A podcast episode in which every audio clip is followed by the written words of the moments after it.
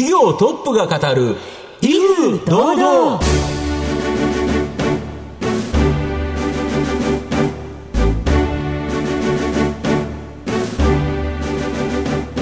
毎度相場の福の神こと藤本信之です。アシスタントの飯村美希です組は巷で話題の気になる企業トップをお招きして番組の指揮者的役割である財産ネット企業調査部長藤本信之さんが独特のタクトさばきでゲストの人となりを楽しく奏でて紹介していくという企業情報番組です。まあ、今日来ていただく社長さんはですね、はい。なぜか僕とかなり深い関わり合いがあってですねおなんと生まれた病院が一緒なんです。よ、うん。でしかも結婚式場開けた式場これも一緒ででなんと就職した会社、うん。これも一緒というねすごいじゃないですか。なかなかここまで重なることはレアだなっていう。そんなライフイベントをずっとかぶってるのすごいですそうなんねですよ。またなんか人とうん。縁と、うん。えまたヒューマンはい。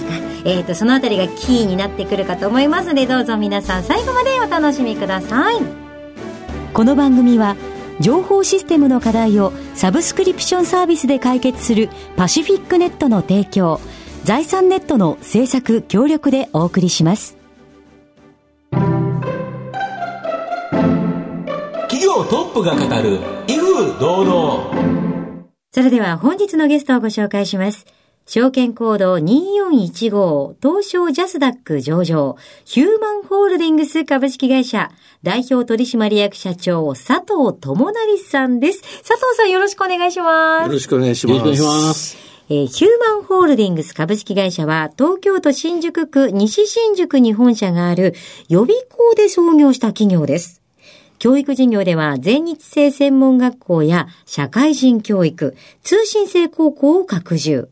そこで育った人材を活用した人材派遣サービス、介護事業などを展開しています。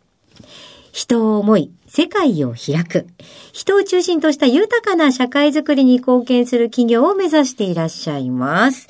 えー、それでは佐藤さんの方からも簡単に御社のことを教えてください。はい。私どもは教育事業を中心にはい、人材事業であったり、介護事業、IT 事業、美容事業、スポーツ事業などですね、えー人材育成、いわゆる教育の人材育成と、事業のシナジーを求めて、えー発展を目指している会社です。はい。結構幅広いですね。美容もやられてるんですね。そうですよね。ネイルサロンの運営もされてるし、大阪エベッサという、あれ、プロバスケットボールチームですか？そうです。これの運営もされてるんですよね。はい。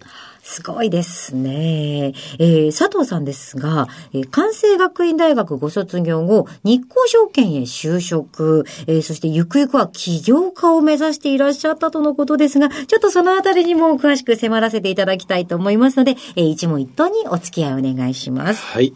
では佐藤さん、生年月日はいつでしょう？えー1963年5月27日です。56歳です。はい。ご出身どちらでしょうか？出身は神戸です。子供の頃、あの、クラスの中では、はい。どんな子だったなと思いますか、うーん、なぜか毎年学級委員をやってましたから、なんでしょうね。いや、それってやっぱり人気者がなれる。あとリーダーシップがあるそうですよね。ね。うん。やっぱりあの、こう、人を束ねるというか、のが、今につながってる本当にそう思いますね。うん。藤本さんいかがですか？そうですね。その、関西学院大学を卒業後、なんで日光証券に入社したんですか？これはあの、ただ単に大学4年生の時に、はいえーとある衆議院議員の秘書はいのアルバイトをやってましてね。へえ。衆参同時選挙がたまたまはいはい起こって、はい。えー就職活動する暇がなかったんですよ。はいはい。えーそこに持ってきて、将来こう、なんか自分で起業したいみたいな夢が漠然とこうあってですね、厳しい企業に行けば、うん。うん、なんとか自分を鍛えられるんじゃないかな。あ、すごいです。で、その時、まあ、応募、まだやってたのが日光証券と、まあ、証券会社はいくつかあったんですけども、じゃあそれ片っ端から行ってみようか。こんな感じでしたね。ああ、お金の流れも分かって、さらに厳しそうだぞっていうところに身をまあまあまあ、厳しかったですけどね。はい。なるほど。で、ちなみに入って、どんな仕事されたんですか？営業ですね。はいまあ一応個人営業なんですけれども、当時は、あの、中堅企業というものを徹底的に開拓しようということで、えーですから企業営業をやってました。なるほど、なるほど。ここで、なんか、割と成績が上がったってと思うんですけど、このきっかけっていうか、何があったんですか？これ、まあ最初は、それこそビルの上から下まで回るような営業をやってたんですけど。もう受付行くたびに証券前会社のうん、名刺が。人たちの名車が山のように積まれてるわけですよ。ええまあ、あってはもらえない。こんな、あの山の中の一つになっちゃうんで、うん。この営業の仕方をやってても、絶対に開拓できないなとうん。思って、うん。えー朝掛けって言って、はい朝、はい。まあ、社長なりの、あの家の自宅の前に行って、えー立っていて、うん。えーそして、おはようございます。日光証券の佐藤です。うん。毎日毎日そうやって、配るんですね。ですね。まあ、それがきっかけで、某、はいお学校法人の理事長を開拓して、えーそこからまあ、ある程度まとまった金額の数字ができるようになって、んこんな感じでしたね。その朝掛けという手法は周りはやっていなかったわけですよね。はいこうやってやろうっていうきっかけっていうのはどういうところなんでしょうか？その時やってた営業のスタイルに限界感じてましたし、はい辛さを感じていましたから、うんとにかくこれやってみようと。すごいですね。怖さはないんですか？私なんか臆病なので、うわ、もうすごい怖い、怒られたらどうしようって思っちゃったりとかしがちなんですけど、そうやってチャレンジに迎えるというのは。やっぱりその何か起業したいとか、そういう目標がありましたから、はい。どうやったら自分を成長させられるんだっていうことを、やっぱり一番中心の考え方として持っていましたから、それはもう信念持って自分の成長を目指してやったっていうところですね。何のために今自分がここで働いているのかっていうのが明確だっていうことですよね。はあ、すごいですね。で、そうやって頑張ってた中でですね、ある日支店に帰ると、なぜかお父様が支店長室にいたと。で、なんかお父様来られてるよというのをいきなり言われた。はいこれどういうことですか？これ、あの、親父が、僕が大学2年の時に、はい。昭和60年に、はい。今の会社、はい。はい。あーまあ、前身ザ・ヒューマンという会社なんですけれども、起業してたんですね。はい。で、やっぱり何か、こう、信頼できる人材が欲しかったんでしょうね。うんうんうん。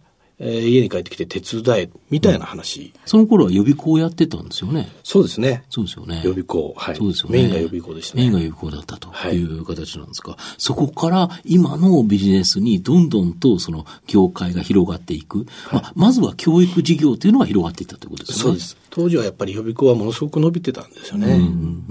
えーその次にやった社会人教育事業。これがちょうどあの、男女雇用機会均等法が始まって、はい。女性のキャリア熱がものすごく高まって、女性で通ってくださる方がものすごく増えたんですよね。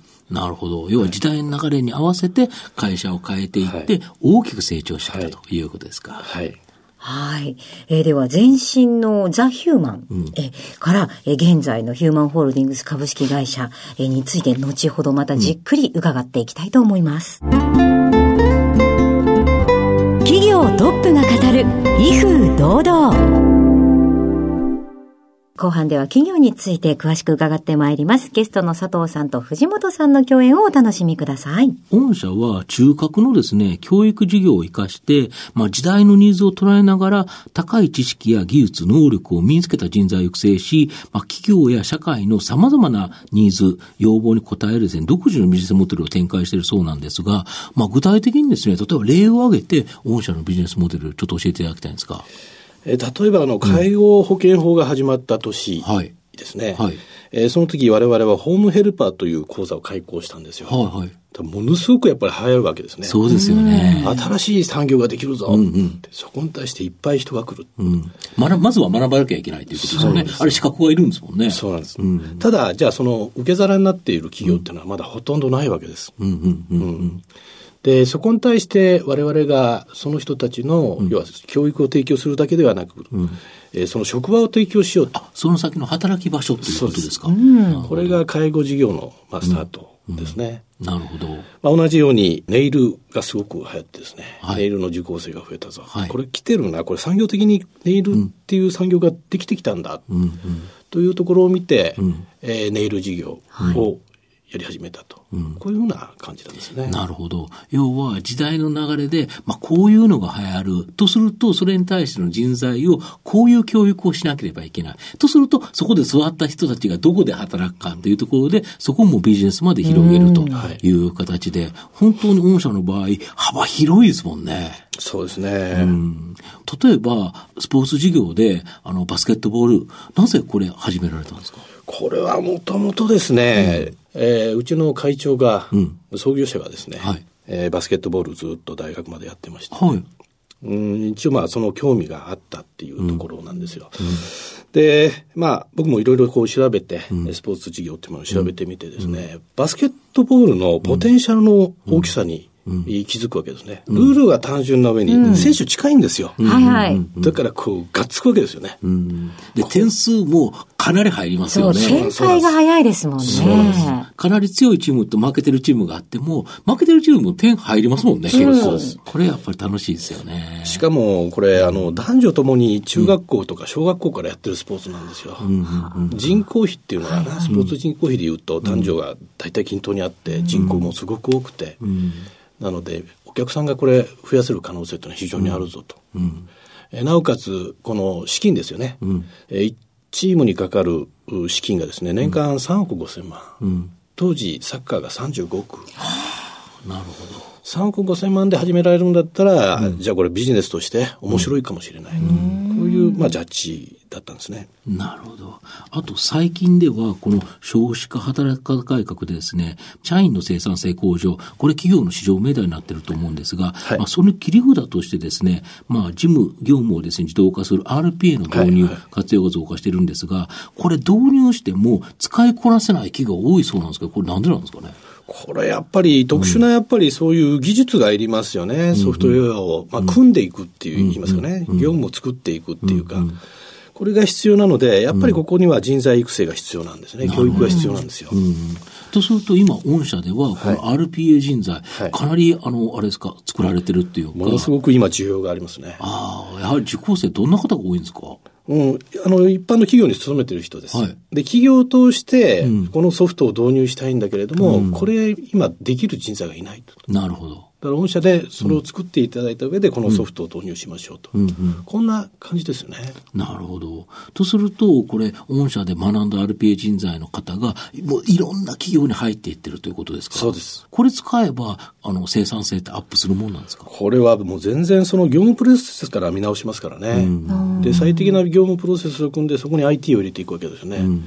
ですからもう全然違いますね。なるほど。RPA っていうのは、あの、もともと人がやってた作業を機械が勝手にやってくれる、自動化してくれるためのプログラムを組むことを言うんですかね。で、そのプログラムを扱える人材を育成しているそうですってことになるんですよね。はいすごいですね。要は、今、誰がどんな仕事をしてるか見て、で、それが、どの部分が、この自動化できるかを考えて、実際にプログラムを組める人間ということですよね。そうですね。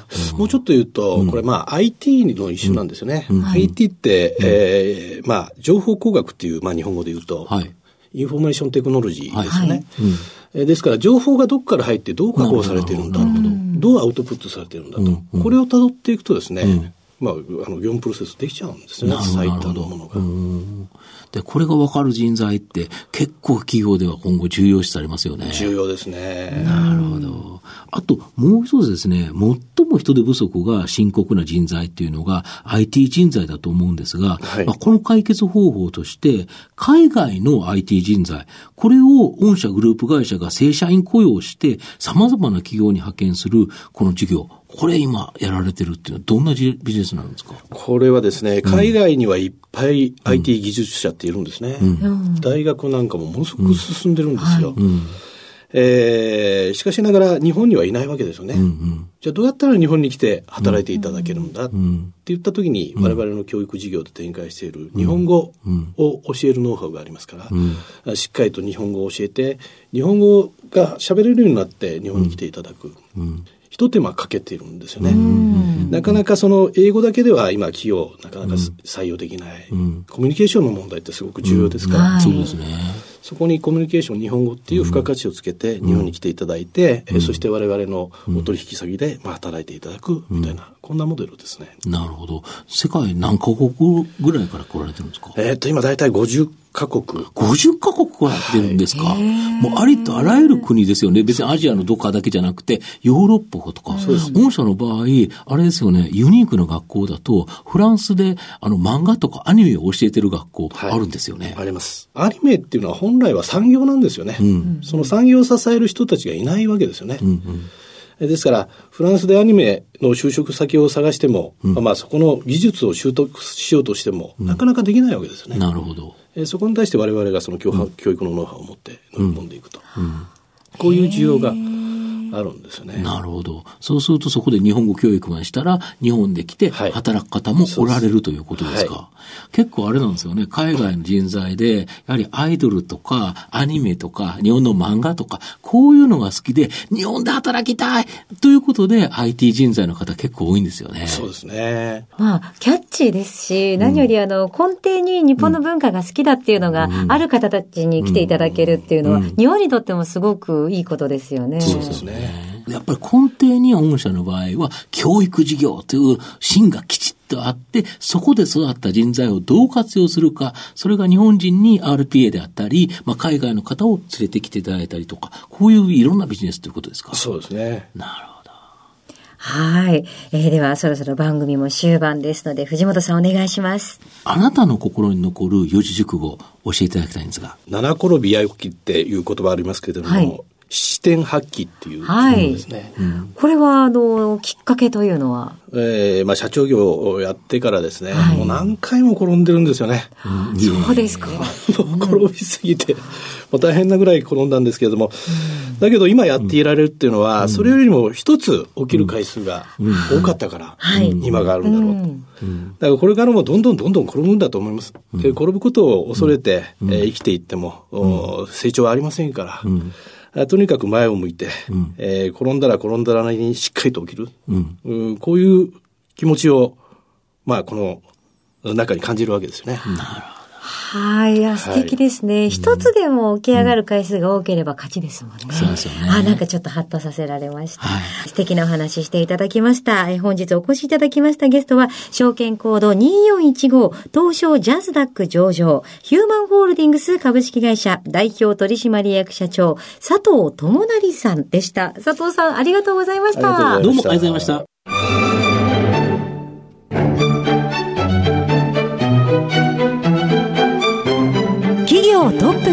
る威風堂々